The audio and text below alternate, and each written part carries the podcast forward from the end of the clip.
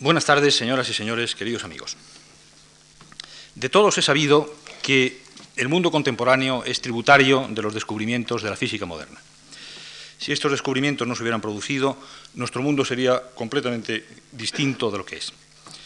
Las relaciones internacionales y los sistemas productivos están hondamente marcados, es público y notorio, por los avances de la física moderna. Mas, ¿cuáles han sido esos avances? Sin duda, es muy difícil trazar en un breve ciclo de cuatro conferencias un panorama general de los mismos.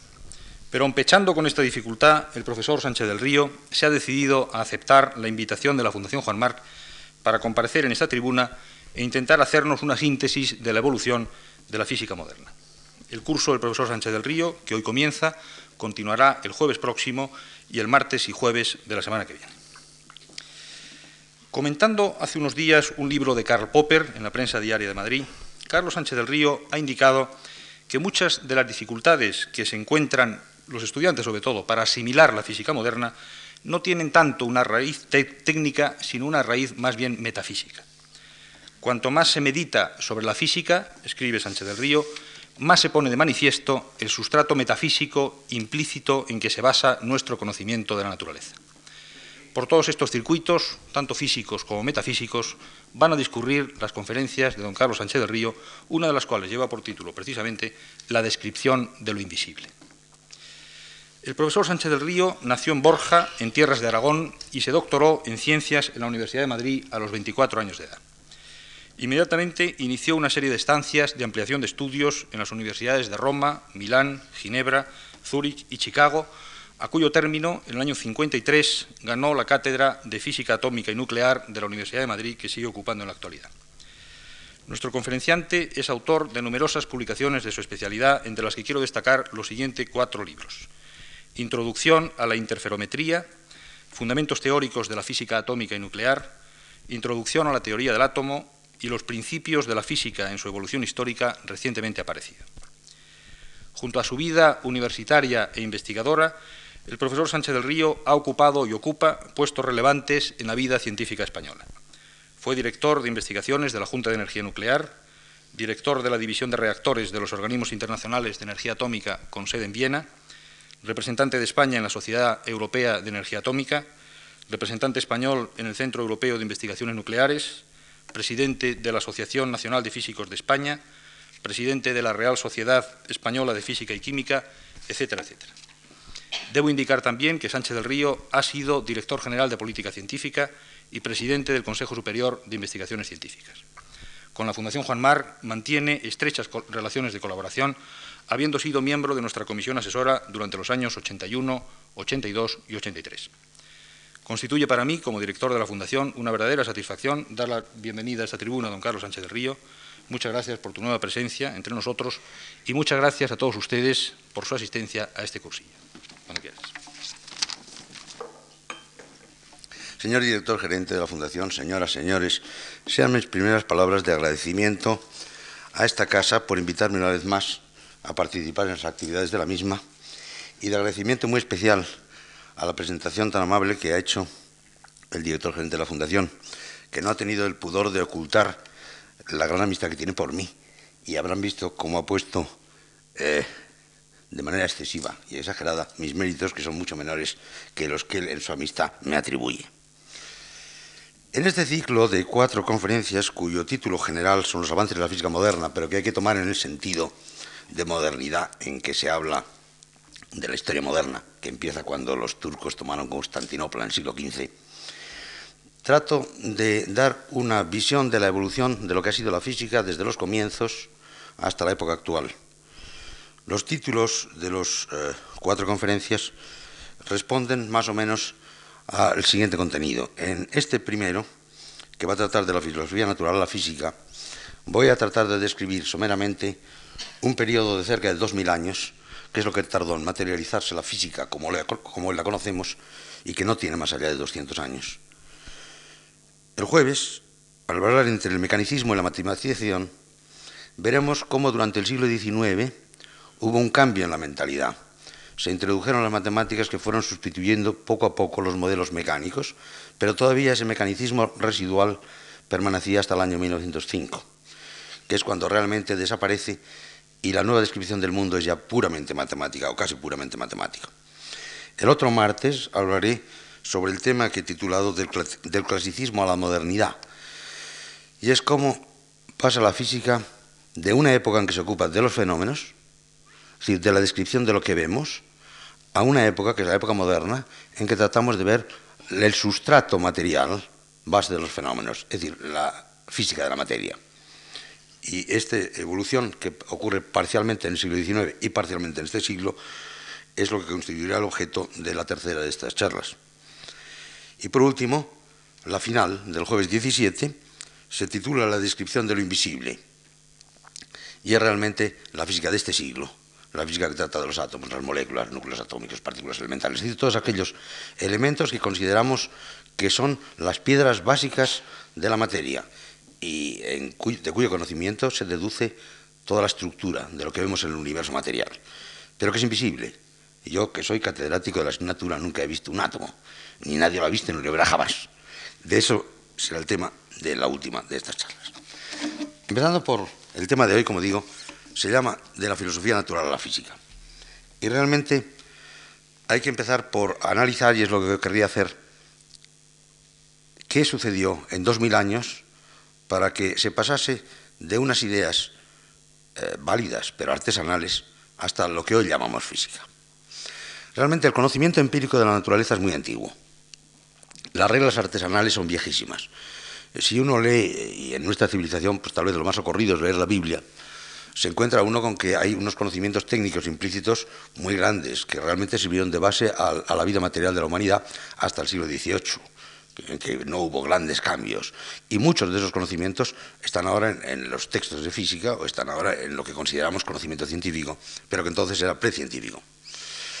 Ya los griegos empezaron a especular y entonces empezó ya una ciencia especulativa que es algo más que el puro eh, conocimiento artesanal y que denominaron como filosofía natural, en el sentido de que era la filosofía que se ocupaba del universo sensible que decía Aristóteles. Y de ahí Hubo un tránsito que duró muchos siglos hasta llegar a una descripción cuantitativa de la naturaleza, que es lo que llamamos física. Y ya para empezar por el principio, diré que para mí la física no empieza hasta el año 1800 aproximadamente, tal vez unos años antes. Lo anterior son todo preparativos, preparativos que no empiezan, como se dice frecuentemente, en el siglo XVII, sino que vienen de mucho más antiguo. Es decir, en la Baja Edad Media existen ya precedentes de cuestiones que aparecen más tarde. Los que trataban estos temas de los cuales me voy a ocupar aquí hoy se llamaban sucesivamente filósofos, geómetras y finalmente físicos, nombre este que no se emplea hasta el siglo XIX. El nombre de filósofos duró muchos siglos y el nombre de geómetras es característico de la época en que se inicia tímidamente en la matematización de la física, porque entonces a todos los matemáticos se llamaban geómetras, porque la matemática era sintética solo a partir de 1700 aproximadamente empieza a ser analítica. Y por eso se llamaban geómetras a todos ellos. Y finalmente el nombre de físicos es reciente. Y el físico en el siglo XVIII todavía era el médico. Y, en algún sitio hasta más, hasta más tarde. Lo cual no, tiene nada de raro, porque los médicos, como tuvieron siempre mucho contacto con la naturaleza, sobre todo en los siglos XVII y XVIII, es muy frecuente que grandes avances de la física sean debidos a médicos. Querría pasar una revisión rápida a estos 20 siglos.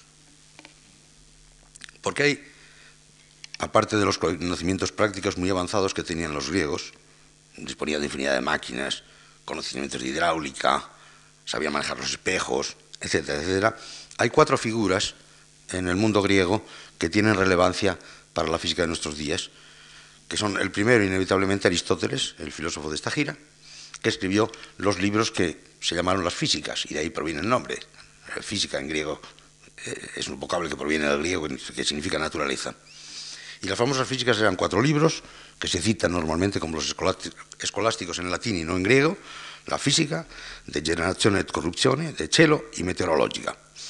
En ellas se ocupa del universo sensible y expone ideas acertadas e ideas equivocadas. En general, acierta frecuentemente, pero se equivoca en algunos puntos por una razón, porque Aristóteles observa, pero no mide. Y una de las características de la física moderna, entendiendo moderna de los últimos siglos, es medir, cosa que él no hace. Otra de las grandes figuras griegas que tienen influencia sobre la física es Euclides. Euclides trabajó en Alejandría hacia el año 300 a.C., es el autor de los famosos elementos, los 13 libros de geometría, y en él establece algo que dura hasta nuestros días, que es la exposición de la matemática a partir de definiciones, lo que él llama conocimientos comunes, axiomas y finalmente proposiciones o teoremas. Y es famosa la anécdota de aquel rey que quería aprender geometría y le dije a Euclides que no había un camino real para la geometría, lo cual me parece que fue gran tontería o gran simpleza, porque efectivamente se puede enseñar geometría de manera más sencilla que como aparecen los elementos de Euclides. Es la forma más abstracta de enseñar la geometría. Pero en cualquier caso, este método de razonamiento y las consecuencias que ha tenido en la matemática y por lo tanto en la matematización de la física proviene, como digo, de 300 años antes de Cristo. Otra figura un poco posterior es Arquímedes, de Siracusa. Arquímedes vivía en esta colonia griega, murió a manos de un soldado romano cuando la ciudad fue conquistada por, Marcelo el año 212, y es muy famoso por sus mecanismos, tenía una gran habilidad y por sus consideraciones geométricas. Hay aspectos de la geometría, en particular cálculo de superficies, que no fueron superados hasta el siglo XVII. Es decir, los métodos de Arquímedes duraron hasta el siglo XVII, hasta, fines del siglo XVII. Y eh, es de destacar también algunas cuestiones como las relativas a la flotación, principio de Arquímedes, etcétera, que son conocidos por él, y algunas leyendas que probablemente son falsas, como que quemó las naves estacionadas en el puerto de Siracusa, concentrando los rayos solares con los espejos que llamaban los libros antiguos espejos ustorios, que concentraron los rayos solares. Probablemente no es cierto, pero demuestran hasta qué punto el brillo de este hombre singular eh, tuvo impacto en la antigüedad. Y hasta este punto es, cierto que ha habido quien ha pensado que era un, moderno, aunque leyendo sus libros se observa que su mentalidad era típicamente griega, es decir, deductiva. Mientras que la física moderna, entendida por moderna la de los últimos dos siglos, eh, no es deductiva. Es decir, eh, se parte de la observación. No se trata de describir la naturaleza a partir de unos presupuestos, sino que se tiene una mente abierta a ver cómo la naturaleza es y la teoría se va adaptando, cosa que no era la mentalidad de los griegos ni tampoco la de Arquímedes. Y por último, mucha influencia en la física posterior tuvo el gran Claudio Ptolomeo, ya en el siglo II después de Cristo, que fue el mayor de los astrónomos. Y la astronomía ha tenido hasta el siglo XVIII una gran relación con la física. De hecho, partes de la física se han descubierto gracias a los descubrimientos, se desarrollado o se han podido elucidar gracias a los descubrimientos astronómicos. El libro de Claudio Ptolomeo, con un nombre raro, se llama el Almagesto, que proviene de que los árabes le llamaban el mayor. Primero le llamaron el astrónomo, luego el gran astrónomo, luego el mayor astrónomo, y entonces de un sufijo, de un prefijo árabe al y el resto del griego, pues se llamó el Almagesto. Y el Almagesto constituye un libro interesante porque fue el libro de astronomía durante muchos siglos, pero en relación con la física también demuestra que tenían conocimientos muy claros respecto de la luz en cuanto al carácter de los rayos visuales, que entonces no distinguían muy bien entre rayos visuales y rayos luminosos, pero expresa bien las leyes de la reflexión, refracción, etc. Estas son las grandes figuras que intervienen en el futuro. Aristóteles, porque realmente durante dos mil años intervino, para bien o para mal en algunas ocasiones, en todo el pensamiento occidental. Euclides, porque nos mostró la forma de razonar los matemáticos. Arquímedes, porque fue realmente el mayor físico, entre comillas, de la antigüedad.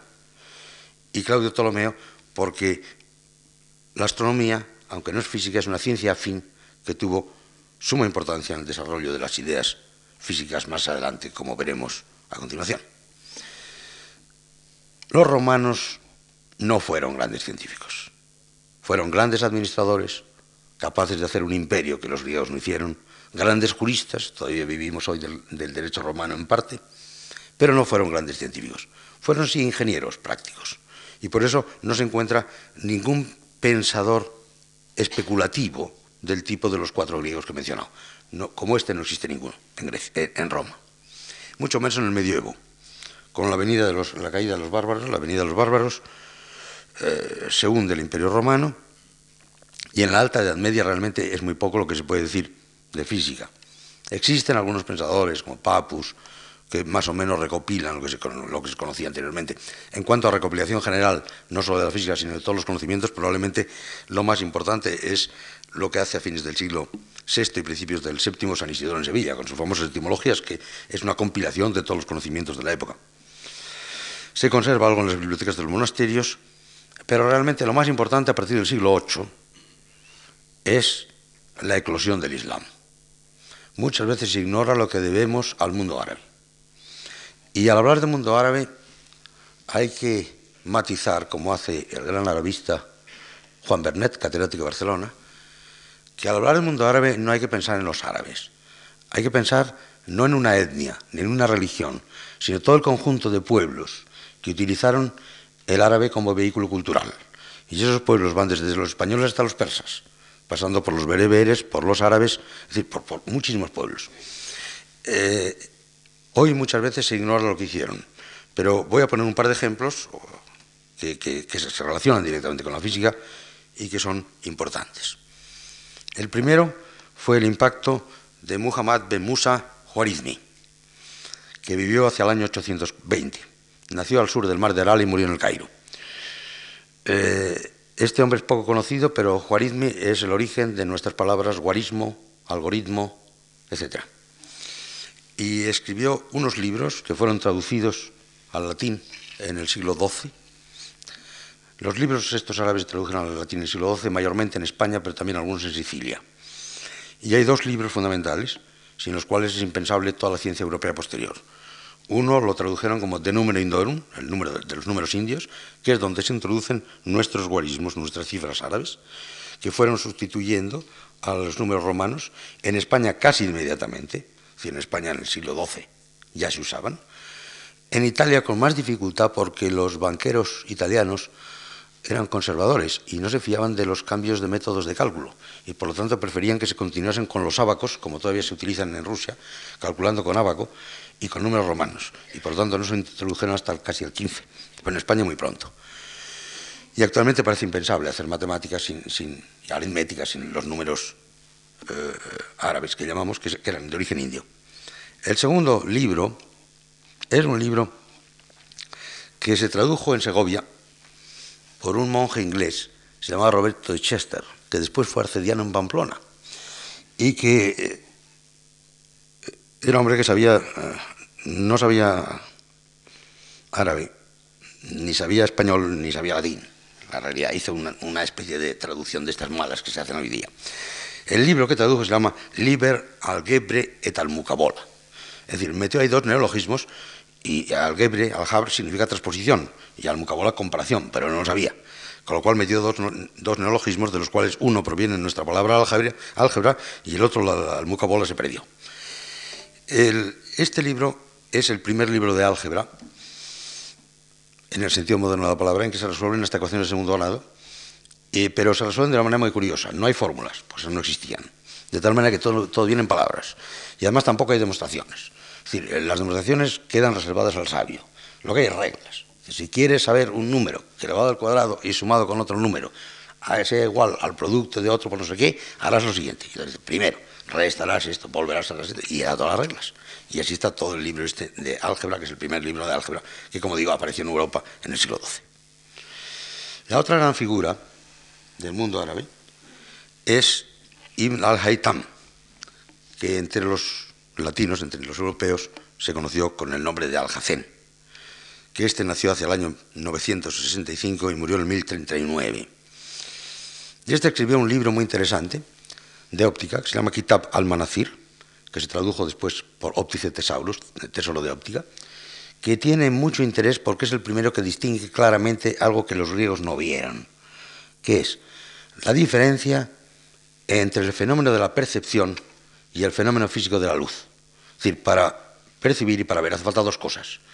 Una es el ojo y otra es un ente físico externo al ojo. Esto no lo habían visto claro los griegos, que creían muchos de ellos que se veía a través de unos, rayos sutiles que salían de los ojos. Y esto lo vio clarísimamente Alhacén. Y en el libro de Alhacén están muy bien estudiados todos los espejos, espejos eh, curvos, espejos esféricos, espejos parabólicos, algunas cuestiones de lentes. Están muy bien estudiados en el libro de Alhacén y realmente toda la óptica posterior eh, de los escolásticos eh, está inspirada en Alhazen.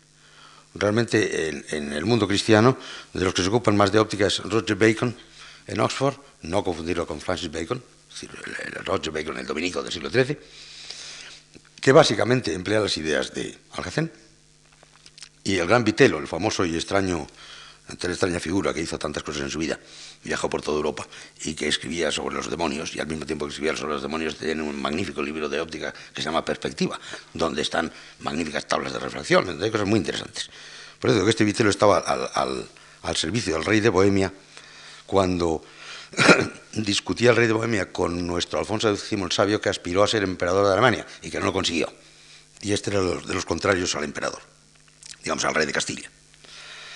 En cuanto a la Europa cristiana, en la Baja Edad Media sucede un acontecimiento que yo creo que cambia sustancialmente nuestra civilización, y no lo digo por ser yo profesor de universidad, que es la creación de las universidades. Las universidades suponen una forma de transmisión de la cultura que no se ha producido en ninguna otra civilización más que la nuestra. Y digo que suponen porque a pesar de los cambios enormes que han ocurrido en 700 años, básicamente las ideas generales siguen siendo las mismas de la Universidad del siglo XIII y la Universidad actual. Y no es casualidad que las universidades son las que dan un gran impacto a todo el proceso de ciencia especulativa a partir del siglo XIII, es decir, durante la Baja Edad Media, y que la creación de las universidades coincide justamente con el ocaso del Islam. Y coincide porque no hay que olvidar que en muy pocos años se tiene la caída de Córdoba en manos de los cristianos, que es en 1236, y la caída de Bagdad en manos de los mongoles, que es en 1258. Es decir, que en pocos años se hunden las dos capitales culturales del mundo árabe, la de Occidente, que era Córdoba, y la de Oriente, que era Bagdad. Y se prueba por primera vez en la historia una cosa que vemos habitualmente, que de alguna manera el brillo cultural y el impacto científico de una nación depende de su poderío económico y de su poderío político. Es decir, que eh, en el momento en que en este siglo el centro de gravedad de la política y de la economía pasó de Europa a los Estados Unidos, automáticamente el centro de gravedad de la ciencia y del pensamiento ha pasado a los Estados Unidos, hasta el punto de que incluso para hacer estudios humanísticos frecuentemente se encuentran más facilidades en las universidades de los Estados Unidos en cuanto bibliotecas que en las propias universidades europeas. Por eso ya pasó entonces. A partir de entonces, del siglo XIII, cesa totalmente la influencia de, del mundo árabe y en cambio empieza a aparecer una influencia del mundo cristiano en Europa que se manifiesta de muchas maneras. En el siglo XIII es interesante que el propio Alfonso el Sabio escribe un notable libro del saber de astronomía donde describe instrumentos muy notables eh, y muy detalladamente, se pueden reconstruir instrumentos de bastante precisión y manda a hacer las tablas alfonsinas, son las tablas para determinar las posiciones de los astros que se siguen utilizando hasta el siglo XVII decir, que, se usan desde el siglo XIII hasta el XVII, hasta que Kepler hace las, tablas que llama Rudolfinas, dedicadas al emperador Rodolfo. Y esto es obra de Alfonso el Sabio. Por otra parte, en el propio siglo XIII hay eh, ya un conocimiento notable de la brújula, el, fenómenos magnéticos, que las varillas imanadas se rompen en dos, se convierten en dos imanes, y también desde ese siglo empieza el uso de las gafas. Nadie había usado en la humanidad gafas antes y a partir de entonces se usan gafas para corregir defectos visuales. En el siglo XIV, que es peor conocido, hay algunas contribuciones interesantes debidas a los escolásticos. Uno de los errores que había cometido Aristóteles en la explicación del movimiento es pensar que el movimiento necesitaba siempre un motor y que por lo tanto si no había un motor no había movimiento. Esto planteaba siempre un problema que fue discutido durante siglos y es por qué sigue moviéndose una flecha una vez que abandona la mano del que ha lanzado la flecha. E inventaron en el siglo XIV dos conceptos. El concepto de ímpetus, que era una propiedad que el motor transmite a la flecha, la flecha la sigue manteniendo, que más o menos es un antecedente de nuestra cantidad de movimiento.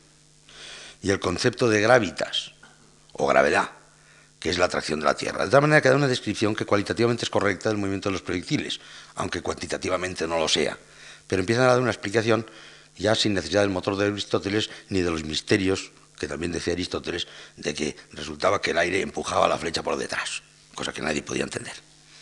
Esta es una de las contribuciones del siglo XIV. Y la segunda es que surgió en Oxford especialmente en el Merton College, un grupo de estudiosos que recibieron el nombre de los calculadores. Fueron los primeros que trataron de cuantificar las cosas y en particular descubrieron una fórmula, que no lo escribieron fórmulas porque no lo sabía, estaba todavía en términos de palabras, diciendo que cuando una cosa varía, el efecto es el mismo que el valor medio entre el instante entre el inicial y el final. Y esto puesto en fórmulas nuestras quiere decir que si hay una velocidad que varía de cero a una velocidad máxima, entonces el espacio recorrido, deberá ser igual a la mitad de la velocidad por el tiempo, que es correcto. Y es curioso que hay una demostración de esto que hace eh, un, obispo francés de Lisieux, también por entonces, y que coincide con la demostración que da 200 años después Galileo. Y esto se anticipa ya en todo este grupo de calculadores del Merton College, entre los cuales el más notable era Guillermo Haighesbury. Por lo tanto, eh, es incorrecto decir que, durante la Baja de Media que no se hizo nada. No, en la Baja de Media se hicieron grandes avances con la modestia que suponía el punto de partida. En cuanto al siglo XV, que es menos conocido, evidentemente es conocido el impacto de los viajes, el impacto de la imprenta, es decir, que cambia totalmente. Pero en cuanto a física, realmente no sabemos mucho lo que pasó, probablemente porque quedó en parte oscurecido el estudio de la ciencia natural, porque surgió con un, con un vigor tremendo el estudio de las humanidades. Fue el inicio del Renacimiento, eh, la idea de que el hombre es el centro del mundo y el estudio, el descubrimiento de los clásicos, de los griegos, de los romanos, y hasta tal punto que la famosa Studia Humanitatis predominó en algunas universidades, dejando de lado los respeto de los aspectos filosóficos, concretamente en Salamanca, en Bolonia y en Lovaina. Es decir, en París y en Oxford siguieron todavía estudios más filosóficos, pero en Salamanca, en, en, Bolonia y en, Lovaina, realmente el, el mayor impacto era el de esta Studia Humanitatis. A pesar de eso, hay dos figuras del siglo XV, o tardías, una tardía, otra menos tardía. Menos tardía, XV puro, es el famoso Nicolás de, Cusa, el cusano. El cusano es un hombre notable porque insiste mucho en las medidas e invita, eh, inventa pequeños artilugios, por ejemplo, pues para medir el pulso. Inventa una especie de reloj con, con un chorro de agua para medir el pulso. Inventa bastantes cosas. Primarias, pero él tenía mucho interés en medir, hasta el punto de que, haciendo un juego de palabras, decía que la medida viene de la mente, decía, mensura viene de mens, y por lo tanto hay que medir. Y esto es una idea del gusano, que después de todo nació en 1410 y murió en el 64. Como figura tardía del siglo XV, porque entra en el XVI el gran Leonardo, Leonardo da Vinci, evidentemente es figura tan universal, tan genial como pocas ha habido en el mundo, que tocó todos los temas. Y en cuanto a cuestiones de física, sabía muchas cosas. En los últimos manuscritos descubiertos en las últimas décadas, se pone en manifiesto que conocía muchas cosas, aunque no, sistematizó ninguna. Y tenía ideas incluso muy brillantes. Eh, por ejemplo, para hablar de lo que ocurre como son las olas del mar y para explicar que el agua no se desplaza, que lo que se desplazan esos son los máximos. Decía, es igual que en un campo de trigo. Cuando viene el viento se ven las ondulaciones, pero eso no quiere decir que las espigas se muevan de sitio. Y ideas como estas las tenía clarísimas Leonardo en, los diferentes escritos que se conservan. Y esto ocurrió, como digo, y llegamos a 1500. Y entre el Renacimiento y la Ilustración, es decir, a partir de 1500, ¿qué se puede decir? Bueno, del siglo XVI hay poca física. Realmente la única física que hay, y la mencionaré luego, es contribución de un español. Pero en cambio hay mucha e importante actividad en dos ciencias afines, en la matemática y en la astronomía. La matemática como es claro, es una ciencia afín porque nosotros hacemos la física describiendo matemáticamente la naturaleza, pero la astronomía tal también porque fue el primer objeto, digamos, de observación cuantitativa que hizo el hombre. Las primeras medidas precisas fueron sobre el movimiento de los astros. Y en estos dos campos sí que hubo avances importantes. En cuanto a la astronomía, tenemos la gran figura de Nicolás Copérnico, que nació en el siglo XV pero murió ya en el 16, en 1543, y el mismo año de su muerte se publica su gran libro De Revolutionibus Orbium Celestium, sobre las revoluciones de los cuerpos celestes, en que defiende la idea de que el Sol está en el centro del sistema planetario y los planetas giran alrededor. La idea no era nueva, en particular entre los griegos Aristarco la había defendido ya. Lo que sí es nuevo es que Galileo no lo defiende como idea filosófica. Galileo hace medidas y hace cálculos y comprueba que se puede predecir las posiciones de los astros más cómodamente y más fácilmente con este modelo heliocéntrico, con el Sol en el centro, que con el viejo modelo y con las tablas antiguas de, Alfonso el Sabio. En cuanto a matemática, y esto tuvo influencia posterior, como veremos, en cuanto a matemática, hay en el siglo XVI una evolución muy notable, que se resume en pocas palabras. Se pasa de una álgebra retórica a una álgebra sincopada y a una álgebra simbólica. a principios del siglo XVI hay un libro famoso de, de matemática que es la famosa Suma de Luca Pacioli, un italiano, que se publicó en 1494 en ese libro está toda la matemática que se conocía hasta entonces.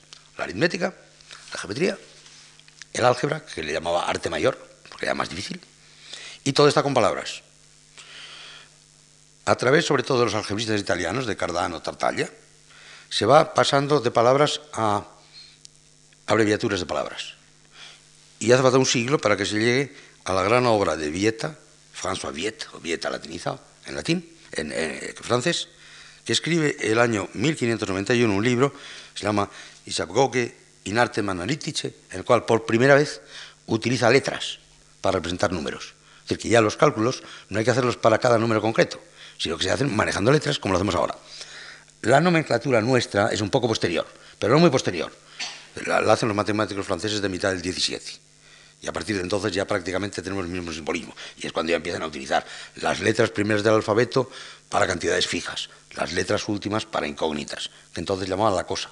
cuando hablaban todavía en, la álgebra retórica, no llamaban incógnitas, decían la cosa.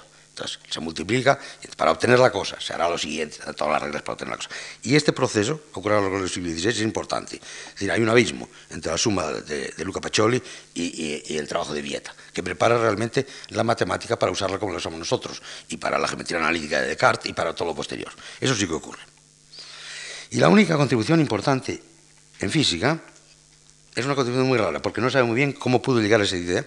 Es de un catedrático de Salamanca, de Domingo de Soto.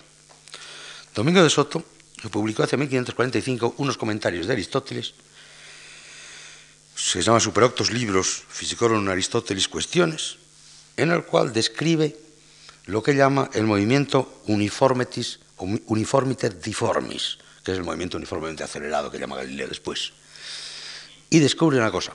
Todo el mundo sabía que al caer un objeto, cuanto más ha caído, más deprisa va. Pero todo el mundo creía que la velocidad aumentaba con la distancia recorrida. Y es Domingo de Soto el primero que dice, no, la velocidad aumenta con el tiempo que lleva cayendo. Y efectivamente, esto es lo que luego redescubre Galileo y junto con lo de los calculadores supone ya la mitad de la contribución de Galileo, que estaba previa. Pero luego hablaré de Galileo, porque él dice que que, nadie lo ha dicho antes que él, pero no sabemos si, antes sí o no. Porque digamos el siglo XVII, efectivamente, la gran figura es Galileo. Galileo Galilei, el gran Pisano, que fue profesor en Padua, que acabó eh, de gran matemático de los duques de, Toscana, y que contribuye a varios conocimientos científicos, pero en cuanto a física, eh, todo está contenido en sus discorsi, discorsi e dimostrazioni matematiche intorno a due nuove scienze atenente a la mecánica y movimiento local. De las dos nuevas ciencias, realmente lo que llama mecánica es lo que hoy llamamos resistencia materiales y no tiene mucho interés. Era una ingeniería así de poco menos. En cambio, los dos últimos libros, que se refieren al movimiento local, ahí está muy acertado. Ahí recoge como propio y descubierto por él, y no sé si sería verdad o no, lo que sabían los calculadores del 14 y lo que sabía Domingo de Soto. Es posible que fuera él que lo redescubriera. Es posible que lo copiara, porque era bastante ambicioso y bastante zascandil, el pobre Galileo. Pero en todo caso es innecesario, porque él hizo avances muy superiores a esto.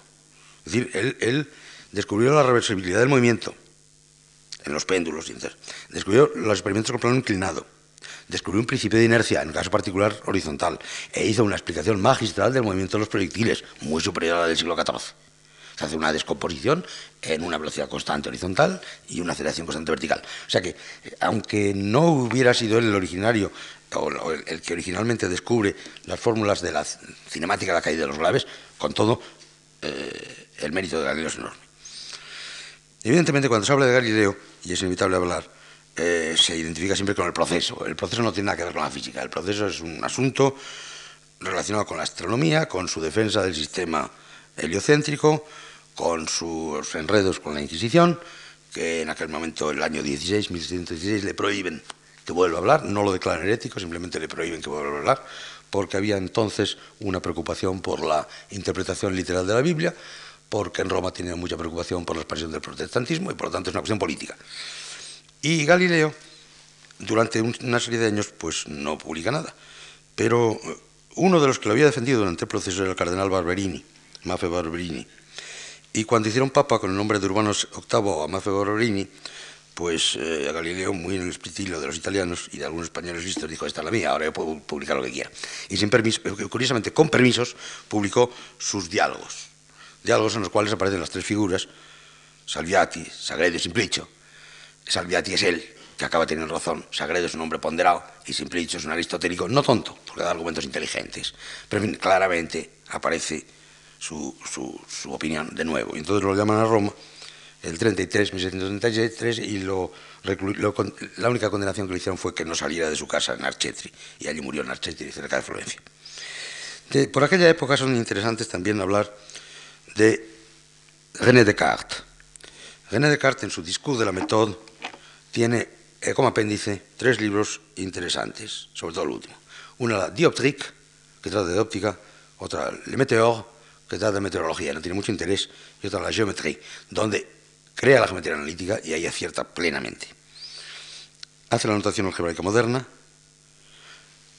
descubre con más generalidad el principio de inercia, la cantidad de movimiento, que la ve desde un punto de vista filosófico, y es realmente el primer introductor del mecanicismo, es decir, de que el mundo es un gran mecanismo. Para los antiguos era un organismo, como, como los seres vivos, era una cosa mágica.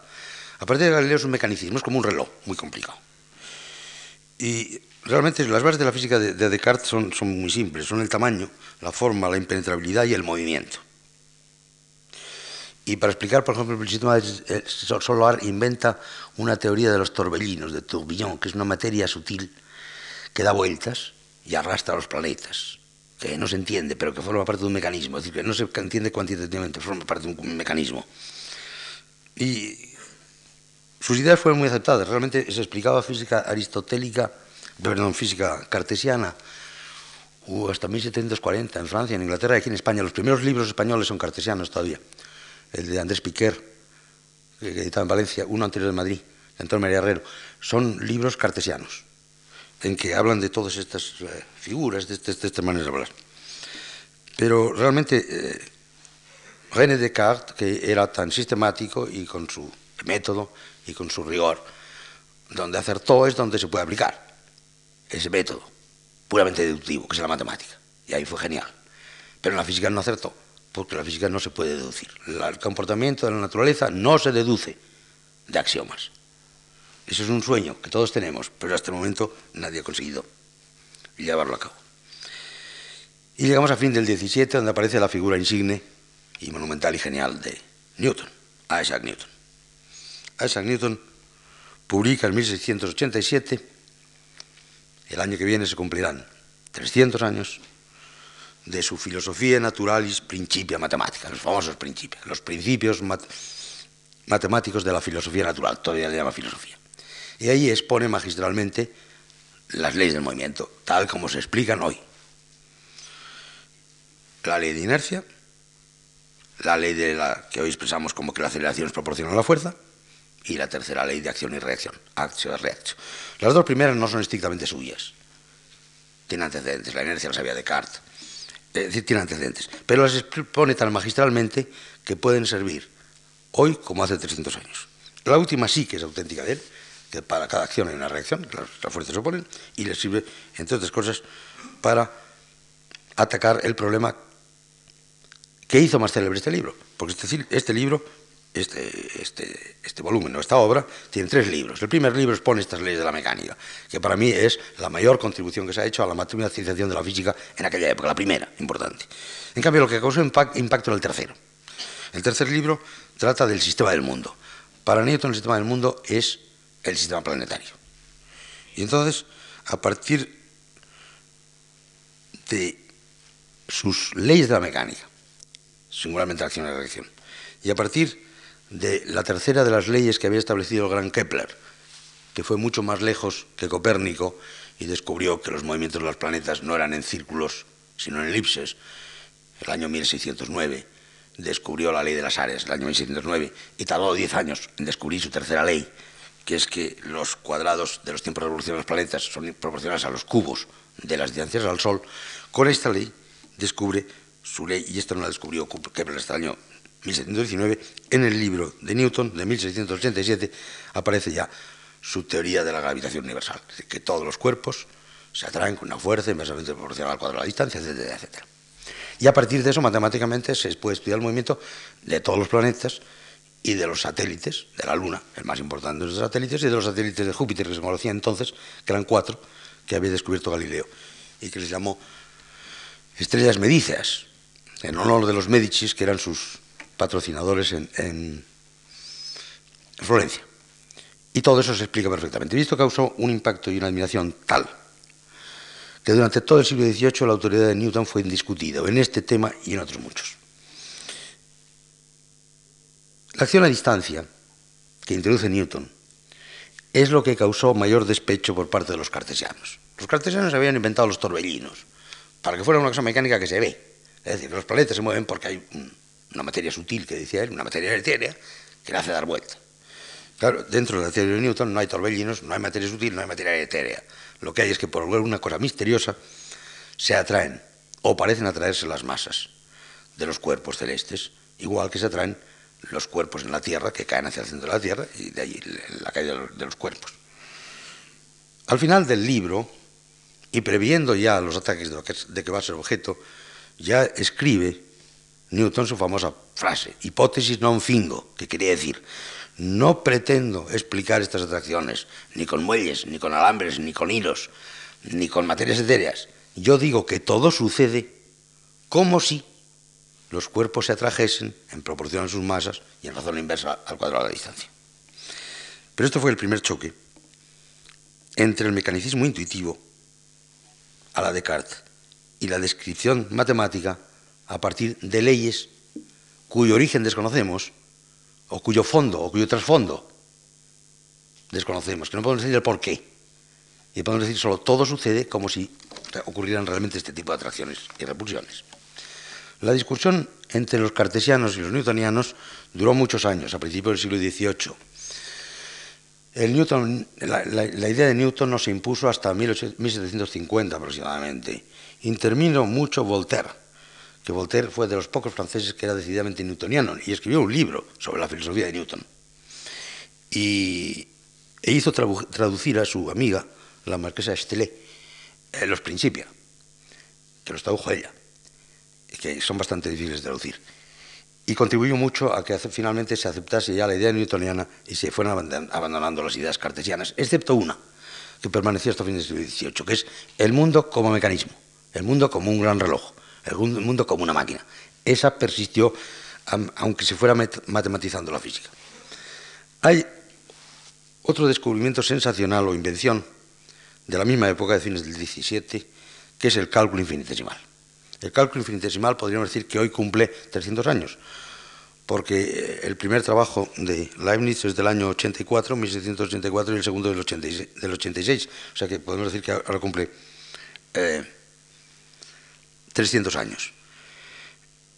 Eh, lo curioso de este, de este cálculo y lo novedoso de él es que por primera vez se pasa de una matemática estática a una matemática adaptada a estudiar las cosas que cambian.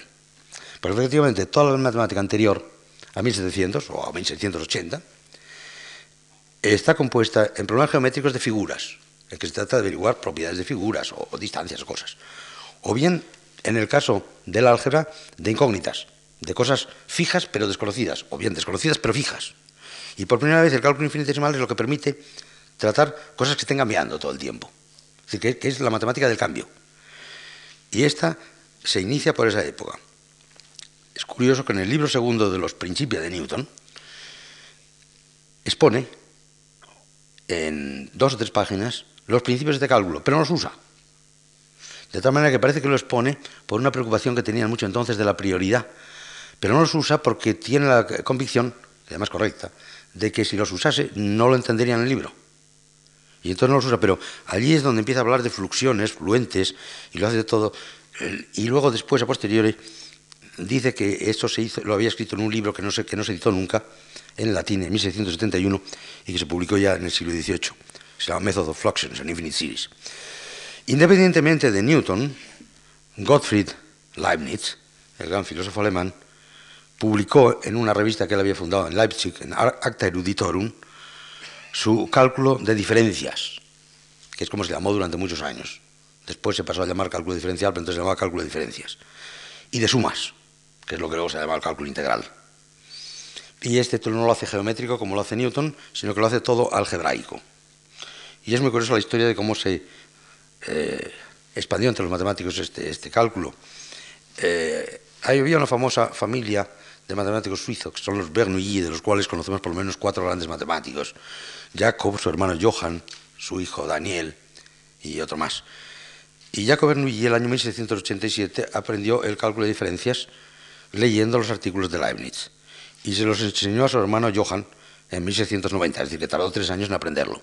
Y en 1790 se lo enseñó a su hermano Johann. Y entonces el hermano Johann fue a París y se lo enseñó a un francés que era Guillaume, Guillaume de l'Hôpital, el marqués de l'Hôpital, que publicó en 1696, es decir, antes de final del siglo XVII, el primer libro de cálculo infinitesimal que se llamaba L'analyse de Saint-Finiman Petit. Allí está muy bien explicado toda la teoría, el estilo de, de Newton. Allí hubo muchas controversias sobre este cálculo. Primero, discusiones de prioridad entre los amigos de Newton y los amigos de Leibniz. Newton, que fue un gran genio, como he dicho, no era precisamente un hombre generoso. Y se cuenta que pagaba personas en toda Europa para que le tuvieran al tanto de lo que se iba publicando, para enseguida decir, eso ya lo había hecho yo antes, para luchar por la prioridad. Con lo cual, entre los amigos de Newton, él y los amigos de, de Leibniz, le amargaron la vida al pobre Leibniz, porque este asunto duró hasta el año en que Leibniz finalmente se murió, que fue el año 1716.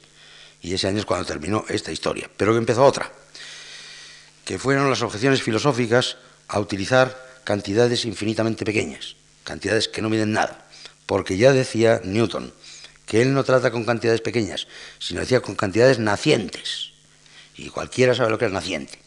Naciente quería decir que, que antes de empezar, decir, decía las proporciones de las cantidades nacientes. Y esto los filósofos no lo aceptaban. Y hubo muchas discusiones, y en particular cuando ya parecía que la cosa estaba calmada, en 1734, el gran filósofo idealista inglés George Berkeley publicó un folleto que se llamaba Analyst, atacando furibundamente a Newton otra vez y a Leibniz por el cálculo infinitesimal. Parece que en estos tiempos, raro, que, la gente no discute por otras cosas, pero en fin, que discutir por el cálculo infinitesimal, pero realmente se llevaban muy mal.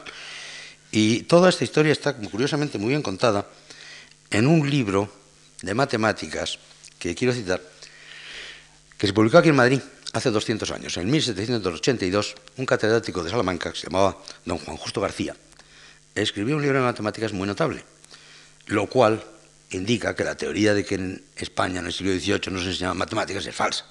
Se enseñaban, y además el libro es muy bueno. Y ya querría yo que todos mis estudiantes de, primer año, por ejemplo, se lo supieran entero. Es decir, que el libro está muy bien. Y en ese libro da una introducción histórica de la. Y entre ellas menciona todas las vicisitudes de la aceptación de, la lucha entre Newton y Leibniz, de las objeciones filosóficas en la Academia Francesa. Algunos grandes matemáticos objetaron. Y es curioso que menciona también la, anécdota de George Berkeley, pero no lo menciona por su nombre, sino dice, en 1734, un hombre de mal carácter publicó un libro llamado Analyst, y el hombre de mal carácter era George Berkeley. Finalmente fue aceptado esto y de ahí surgió una matematización de las ideas de, Newton. Matematización que se pone manifiesto en un desarrollo de lo que después hemos llamado la mecánica racional. Es decir, el gran matemático Euler, que vivía en San Petersburgo casi todos los años, estuvo en Berlín una temporada, pero era suizo, pero vivió en San Petersburgo, escribió el año 1736 una mecánica sive motus scienza analytice exposita, la primera vez que expone analíticamente la mecánica, es decir, que las pone de acuerdo con el cálculo infinitesimal y esto es 1736. El gran D'Alembert, el autor del, del discurso preliminar de la enciclopedia de Diderot, escribió su Traité de Dynamique en 1743 y en él es tan presuntuoso que dice que ya no se ocupa de astronomía porque eso ya es cosa vieja y sabida, y que lo que va a hacer es dedicarse a la mecánica de, de cuestiones en donde intervengan lo, que actualmente llamamos ligaduras. Total, que lo que le divierte es la mecánica con muchas ruedas, muchos hilos, muchos alambres, muchas palancas, que todas unidas unas con otras, unos cálculos muy complicados. Y esto es lo que desarrolla la, la, estrategia de Dynamic inicialmente y culmina a fines del, del 18 en la gran obra de José Louis Lagrange, que era un hombre que había nacido en Turín, eh, que a los 19 años era profesor de la Academia de Artillería, profesor de matemáticas de Turín, que luego estuvo muchos años dirigiendo la Academia de Ciencias de Berlín y finalmente fue a París. Y el año 1788 escribió un libro clásico que todavía sigue siendo válido, su famosa Mecánica Analítica. La mecánica analítica, en la cual presume con razón, es, decir, es el primer libro de mecánica que no tiene ni una sola fórmula. Todo es analítico. Perdón, perdón, ni una sola figura. Todos son fórmulas, ni una sola figura. Y efectivamente es un libro que no tiene ni una sola figura. Un poco de trampa hace, esa es la verdad, como veo en el libro que he escrito que tampoco tiene figuras, un poco de trampace. Porque dice, imaginemos que de un punto a otro va una recta que entonces la perpendicular, que uno tiene que imaginar o dibujar en un papel, pero de hecho no tiene figuras. Eso, tiene razón eh, en cuanto a la mecánica analítica. Pero del resto de la física, ¿qué ocurre en el siglo XVIII? ¿Y por qué he dicho que no hay todavía física? Pues porque el resto de la física lo que hoy ocurre en el siglo XVIII son experimentos vistosos y conferencias mágicas.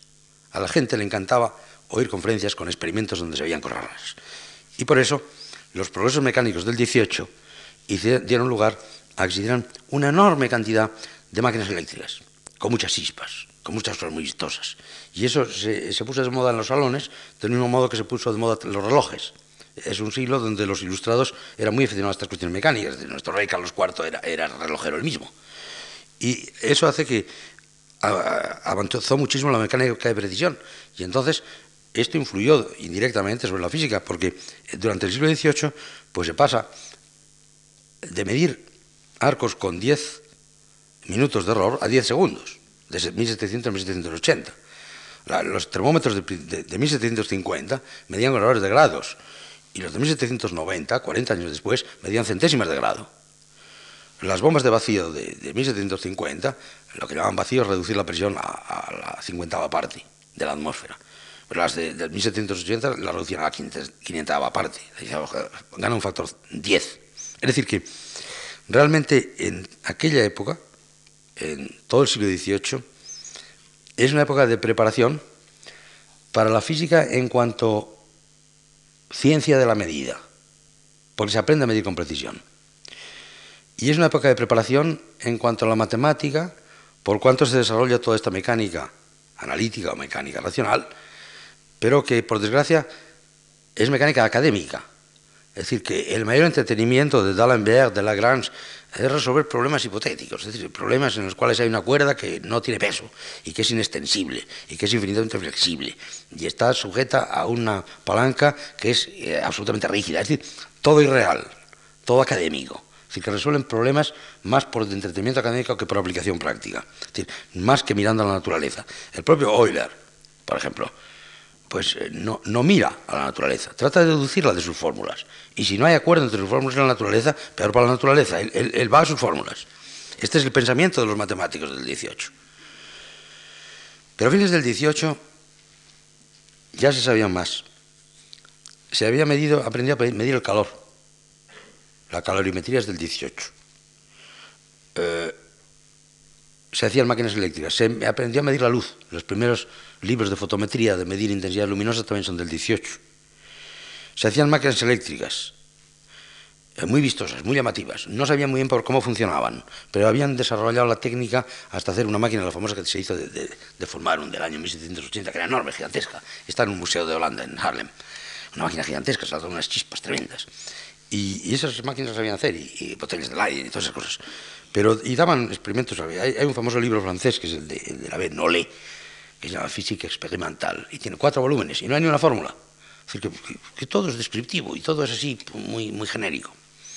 Pero se empezaba ya a medir.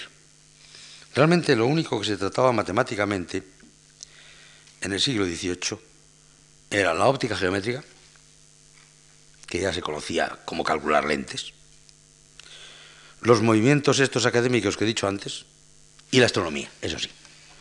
La astronomía se conocía perfectamente, porque junto a estos grandes geómetras, como llamaban entonces, o matemáticos como Euler, D'Alembert o Lagrange, que se ocupaban de problemas académicos, hubo una figura importante que fue Laplace, el gran Laplace, Pierre-Simon Laplace, que escribió su Mecánica Celeste, Mécanique Celeste, entre 1773 y 1825, es una enorme cantidad de volúmenes, donde él hace los estudios más precisos que se han hecho hasta el momento, que se habían hecho hasta el momento, del movimiento de los planetas, y donde llega a la conclusión, hoy discutida, de que el sistema planetario es estable. Estable quiere decir que por los siglos de los siglos siempre se moverán de la misma manera los, planetas, lo cual probablemente no es cierto, pero dentro del sistema de ecuaciones casa.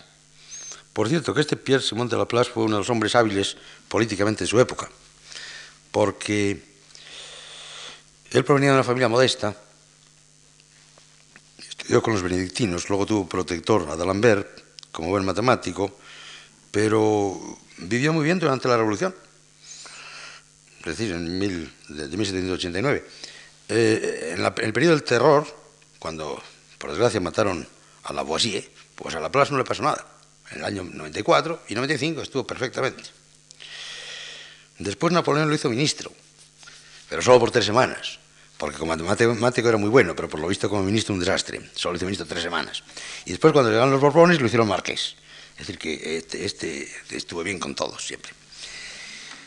Pero en aquella época, que estamos hacia 1800, se empezaba a medir con precisión y aplicar la matemática. Como digo, muy tímidamente, pero ya hay indicios de medidas y de ideas más correctas por aquella época. Por ejemplo, me mencioné antes las medidas calorimétricas.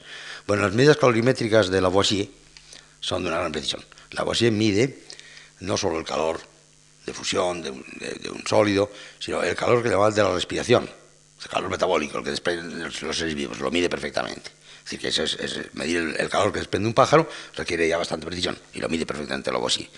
Es decir, que mide todas estas cosas. Y como he dicho antes, también medían eh, bastante bien algunas cosas más. La luz la medían también bastante bien. Así llegamos al final de esta primera historia, que consiste en, decir, se empezó por los filósofos griegos, se fueron viendo atisbos, por una parte de matemática, por otra parte de astronomía, por otra parte de conocimientos de física, que se van haciendo cada vez más precisos y en el siglo XVIII, donde superficialmente parece que hay poca contribución, hay una fundamental, que es que se prepara el camino para la física experimental del gran siglo XIX, que es donde realmente se hace el desarrollo máximo de la física del siglo XIX. De manera que al llegar al 1800 encontramos un mundo distinto. Un mundo distinto que, como mencionaré al principio de mi próxima conferencia, resulta que ocurrió en todo.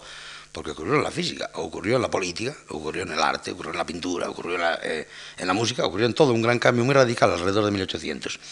Y en la física fundamentalmente ocurrió porque se pasó de algo que era eh, tentativas a algo que era física, en el sentido de que un libro de 1800 lo leemos hoy y es como los nuestros. Y en cambio, un libro de 1700, aunque sean los principios de Newton, eh, no es un libro de los nuestros, nos cuesta leerlo. Esto no es todavía lo nuestro. Lo nuestro empieza a partir de 1800 y este es el objeto de mi charla próxima. A partir de 1800 empezaré a ver cómo ocurre este proceso que ya había dicho que sería entre el mecanicismo y la matematización. Cada vez se mide más, se matematiza más y se puede predecir con más precisión la suerte de diferentes fenómenos, unos claramente visibles y otros bastante ocultos. Muchas gracias.